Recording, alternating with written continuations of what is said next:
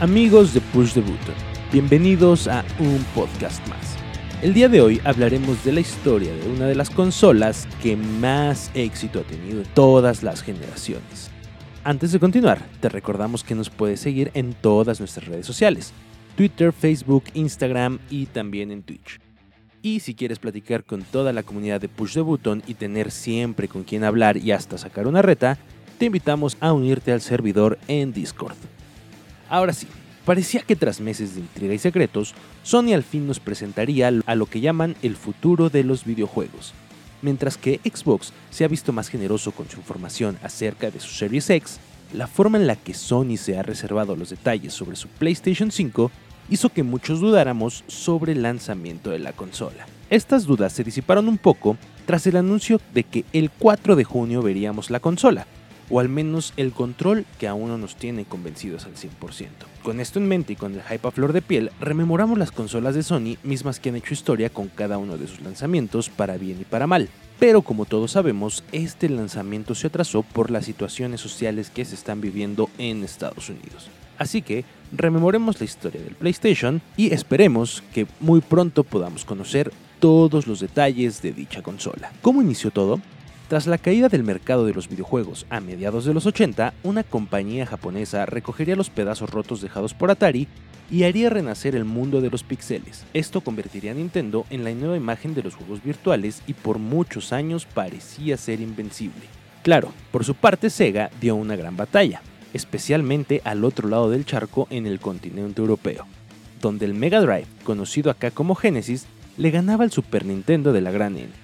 Sin embargo, tanto en Japón como en América, el Super Nintendo llevaba la delantera y al momento de pasar a la era del 3D, Sega se fue quedando sin gasolina. Buscando innovar, Nintendo contrataría a Sony para crear un aditamento para el Super Nintendo, el cual le permitiera incorporar discos, ya que los CD-ROM tenían una mayor capacidad de almacenamiento que los cartuchos tradicionales, y con Sega adelantándose con su Sega CD, la gran N no podía quedarse atrás. Sony haría su chamba y trabajaría en este aditamento, el cual apenas hace unos años conocimos. Esto debido a que Nintendo canceló su contrato con la marca prefiriendo unirse a Panasonic y su consola de discos, el 3DO, argumentando que la gente de Sony estaba muy verde para entender la industria de los videojuegos.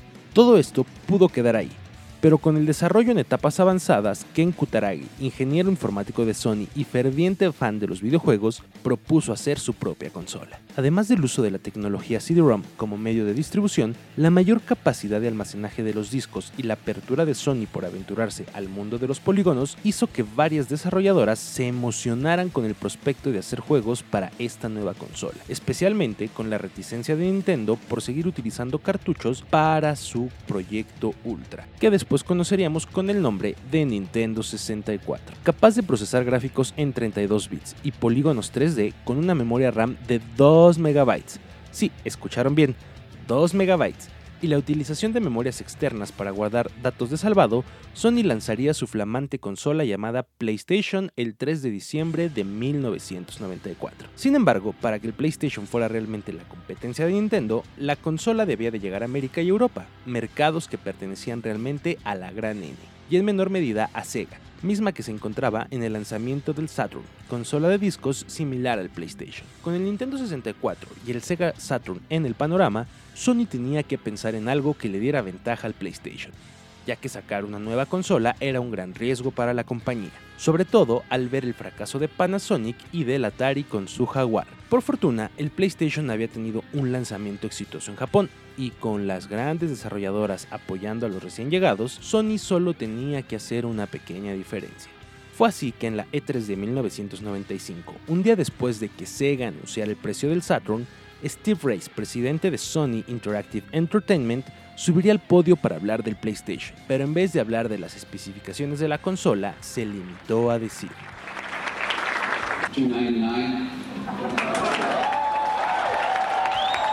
Con un precio menor a su competencia, el PlayStation se encontraba listo para llegar a este lado del charco el 9 de septiembre de 1995. Y pues el resto es historia. Gracias a las facilidades que Sony le dio a las desarrolladoras para hacer los juegos que quisieran, el PlayStation se convirtió en el hogar de nuevas franquicias como Silent Hill, Resident Evil, Gran Turismo, Metal Gear Solid, Tekken y muchos más. Incluso Squaresoft abandonaría a la gran N y lanzaría su nuevo título de Final Fantasy en la consola de Sony, el cual había iniciado su desarrollo como un juego para el Super Nintendo y había sido pasado al Nintendo 64, pero las limitaciones de espacio en los cartuchos fue el factor determinante para que Squaresoft migrara al PlayStation. A pesar de que Nintendo sacaría juegos legendarios como Karina of Time, Star Fox 64, Super Smash Bros., Perfect Dark y otros, la balanza se había alzado al lado de Sony, haciendo un muy buen uso de la facilidad de reproducción de los discos, teniendo precios bajos a comparación de los cartuchos de Nintendo, y con Sega enfocado en una consola para derrocar a la consola de Sony, el PlayStation parecía imparable. Junto a Nintendo, Sony comenzó a innovar en sus controles, creando la tecnología DualShock, para agregar un nuevo nivel de juego, haciendo uso de dos palancas para facilitar el movimiento 3D y mejorar el uso de la cámara dentro del juego. Tres años después, en 1998, Sega lanzaría al mercado su asesina Dreamcast, consola que se llevaba de calle al PlayStation en todos los aspectos. Lamentablemente, Sega llegaría tarde, ya que Sony preparaba la secuela que todos estábamos esperando. Con la llegada de un nuevo milenio, Sony pretendía recibir el año 2000 de manera espectacular. Durante meses se hablaba de cómo su nueva consola cambiaría el lado del que más la. Tanto así que ciertos gobiernos pretendían utilizar un ejército de esta tecnología para poder lanzar misiles. Sí, pasó y ya les contamos esa historia en otro capítulo. Llegando el 4 de marzo a Japón y unos cuantos meses después al resto del mundo, el PlayStation 2 volvería a convertirse en todo un éxito para Sony. Era tal la espera por la consola que muchos no pudieron ponerle sus garras encima hasta el año siguiente. Literalmente, el PlayStation 2 volaba de los anaqueles, convirtiéndose en una de las consolas más codiciadas. Esto debido también a la implementación de la tecnología DVD, la cual se estaba convirtiendo en el medio favorito para la distribución de películas ya que se podía almacenar mayor contenido. Obviamente esto también aplicaba para el desarrollo de videojuegos, el cual se volvió casi estrictamente poligonal, dejando de lado los pixeles que durante 20 años habían liderado la industria. Con este nuevo avance, Sony volvió a romper récords con las secuelas de sus mayores éxitos: Silent Hill 2, 3, 4, Metal Gear Solid 2 y 3, Tekken 4, 5, Tag Tournament, Final Fantasy 10 y 12, así como una serie de nuevas IP que hasta el día de hoy continúan: God of War, Devil May Cry, Yakuza, Monster Hunter, etcétera, etcétera, etcétera. Una vez más, Sony parecía no tener rival. Aún con la nueva tecnología de Nintendo, el GameCube, a pesar de ser más potente, la utilización de una tecnología de lectura óptica DVD personalizada dio vida a unos minidiscos que obviamente eran más caros, así como la dificultad para desarrollar títulos para la consola. Sin embargo, la fiesta de Sony se vería interrumpida con la llegada de un nuevo retador. Viendo que el mercado de los videojuegos se les escurría en las manos, Microsoft puso su mirada en el mundo de las consolas Viendo que nadie se enfocaba en la posibilidad de los juegos en línea fuera del PC Gaming, Microsoft desarrolló una consola enfocada en esta experiencia, sin hacer uso de aditamentos o factores externos. El 14 de noviembre de 2001, Microsoft lanzó al mercado al Xbox. Además de sus capacidades online, el Xbox no necesitaba de memorias externas para almacenar datos, ya que venía con un disco duro instalado, así como cuatro entradas para la conexión de controles. Xbox se convirtió en el rival de PlayStation 2, pero debido a su mayor catálogo de juegos, la consola de Sony salió victoriosa y hasta el día de hoy sigue siendo la consola más vendida de la historia. Pero la llegada del Xbox supuso un nuevo reto para Sony. Ya no era suficiente con solo sacar una consola más poderosa, sino que ahora se tenía que concentrar en lograr el juego en línea, así como tener almacenamiento incluido. Con el DVD mostrando sus años, Sony le apostó una nueva tecnología de lectura de discos. Usando como base el Blu-ray, Sony comenzaría el desarrollo del PlayStation 3, el cual presentaba mejores gráficas impactantes a comparación del PlayStation 2. Mientras que en el pasado Sony llevaba la delantera en sus lanzamientos, Xbox también inició el desarrollo de su nueva consola, optando por quedarse con la tecnología DVD, pasando a su forma HD, reduciendo así el costo de manufactura. Sony se mantuvo firme con su decisión por optar en la tecnología Blu-ray, aun cuando esta suponía un costo mucho más alto que su competencia. Esto hizo que varias desarrolladoras abandonaran su exclusividad con Sony, lanzando sus juegos en el Xbox 360 de Microsoft. Buscando ganarle el pastel a Sony, Microsoft lanzaría su consola un año antes en noviembre de 2005. Esto ocasionó una seria falla en el control de calidad del Xbox 360, creando un sobrecalentamiento de la consola, haciendo que ésta fallara en cuestión de semanas en un episodio que todos conocemos como las cuatro luces rojas de la muerte. A pesar de este desliz, el lanzamiento del PlayStation 3 en noviembre de 2006 no fue bueno, ya que su precio a comparación del Xbox 360 era muy alto. Además del Blu-ray, los primeros modelos del PlayStation 3 tenían la capacidad de retrocompatibilidad con los juegos del PlayStation original, al tener ciertos componentes de la consola clásica. Sin embargo, el alto costo de la consola se convirtió en un problema, por lo que se descartó la retrocompatibilidad con los siguientes modelos, logrando al fin equiparar su precio al Xbox 360. Aunque la batalla parecía perdida, Sony sacó un as bajo la manga con sus exclusivas God of War, Killzone, Uncharted, Metal Gear Solid 4 y por supuesto The Last of Us. Llegando casi al final de su generación, el PlayStation 3 ganó terreno perdido ante Xbox, incluso sobreviviendo el arrollador éxito de ventas de Nintendo, el Wii.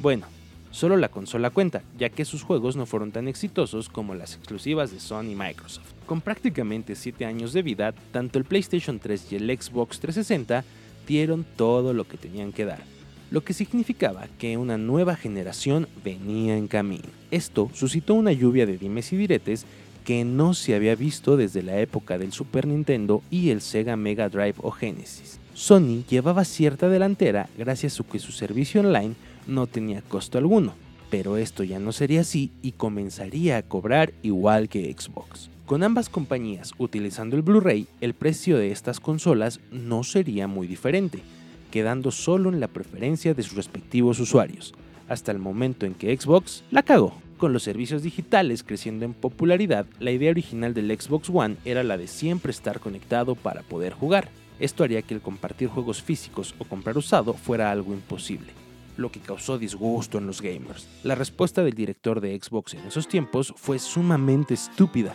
diciendo que si no nos parecía, para eso estaba el Xbox 360. Sony no dudó en tomar la oportunidad y le restregó en la cara a Xbox que su PlayStation 4 sí permitía el poder compartir juegos físicos. En noviembre de 2013, ambas consolas fueron lanzadas, y decir que Xbox perdió por completo es ser muy pero muy amables.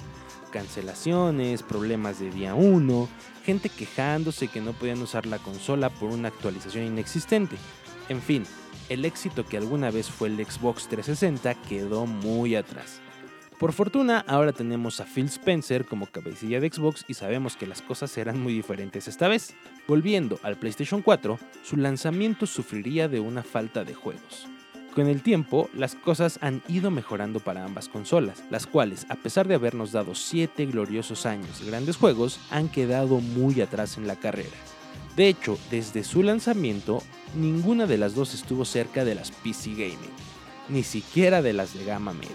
Pero con el horizonte apuntando a finales de este fatídico año, la novena generación de consolas se viene con todo. Mientras que Xbox le ha apostado a la potencia y resoluciones 4K, Sony ha buscado la estabilidad y sobre todas las cosas una mayor velocidad con su disco SSD el cual hará que el trabajo de renderizar y hacer los cálculos para la física de los juegos sea mucho más fluido. En fin, esperemos que pronto conozcamos un poco más del PlayStation 5 y veremos si su promesa de velocidades de carga rapidísimas es real. Tengan por seguro que ahí estaremos para traerles los últimos avances. Si llegaste hasta acá, te agradecemos por escucharnos. Te recordamos que puedes seguirnos en todas nuestras redes sociales, Twitter, Facebook, Instagram y también en Twitch.